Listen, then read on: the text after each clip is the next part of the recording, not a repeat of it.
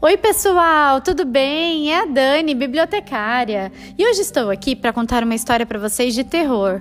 O que pode ser mais terrível do que três crianças aflitas numa cama encharcada de xixi e um monstro terrível pronto para atacar?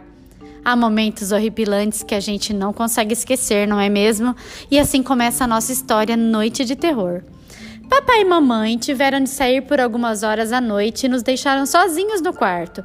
Eu, como de costume, tomando conta dos meus irmãos, o que parecia fácil, especialmente porque, quando eles saíram, os dois meninos já estavam dormindo, o maior numa das camas junto comigo e o menor no berço. Tudo na santa paz. Só que, uma hora depois que eles saíram, o caçulinha acordou chorando. Fui ver o que havia e era que o pequerrucho, de certo por causa da excitação daquele, daquele momento, fez xixi no berço e não fez pouco. O berço ficou encharcado e eu tive de tirá-lo de lá. Troquei-lhe a fralda e coloquei-o junto conosco na nossa cama. Ficou meio apertado, mas enfim, tudo bem. Ele adormeceu logo. Mas essa paz não durou muito e logo logo ele fez xixi de novo, molhando o lençol debaixo de nós três. Que fazer? Peguei o maninho no colo, chamei o maior e fomos os três para a cama grande de papai e mamãe. Quando eles chegarem, vão dar um jeito em tudo, eu pensei. E cansada, adormeci também, junto com os dois, só para ser novamente acordada nadando no lençol novamente encharcado pelo inesgotável caçulinha.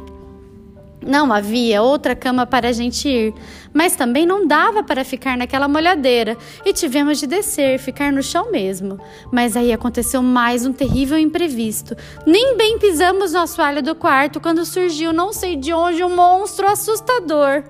Era uma barata, mas uma barata tropical enorme de um tamanho nunca visto.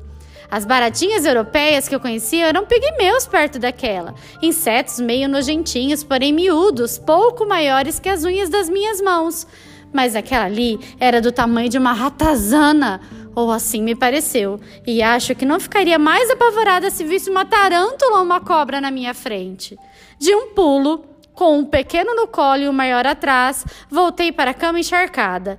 Era muita desgraça junta e sentada sobre o lençol xixizado com os meus irmãozinhos dos lados, entreguei os pontos e comecei a chorar, assustando os dois que também abriram bué, bué, bué.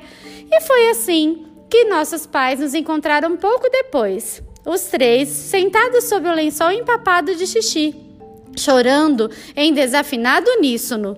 E o pior foi que papai e mamãe, em vez de ficarem horrorizados, penalizados e solidários, desataram a rir às bandeiras despregadas para minha grande raiva e humilhação.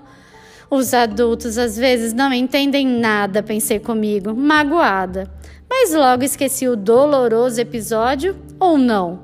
Por que será que eu contei agora, bem agora? Bom, espero que tenham gostado. Essa foi a história Noite de Terror, tirada do livro Onde Já Se Viu, da Tatiana Belink. Um grande beijo, pessoal!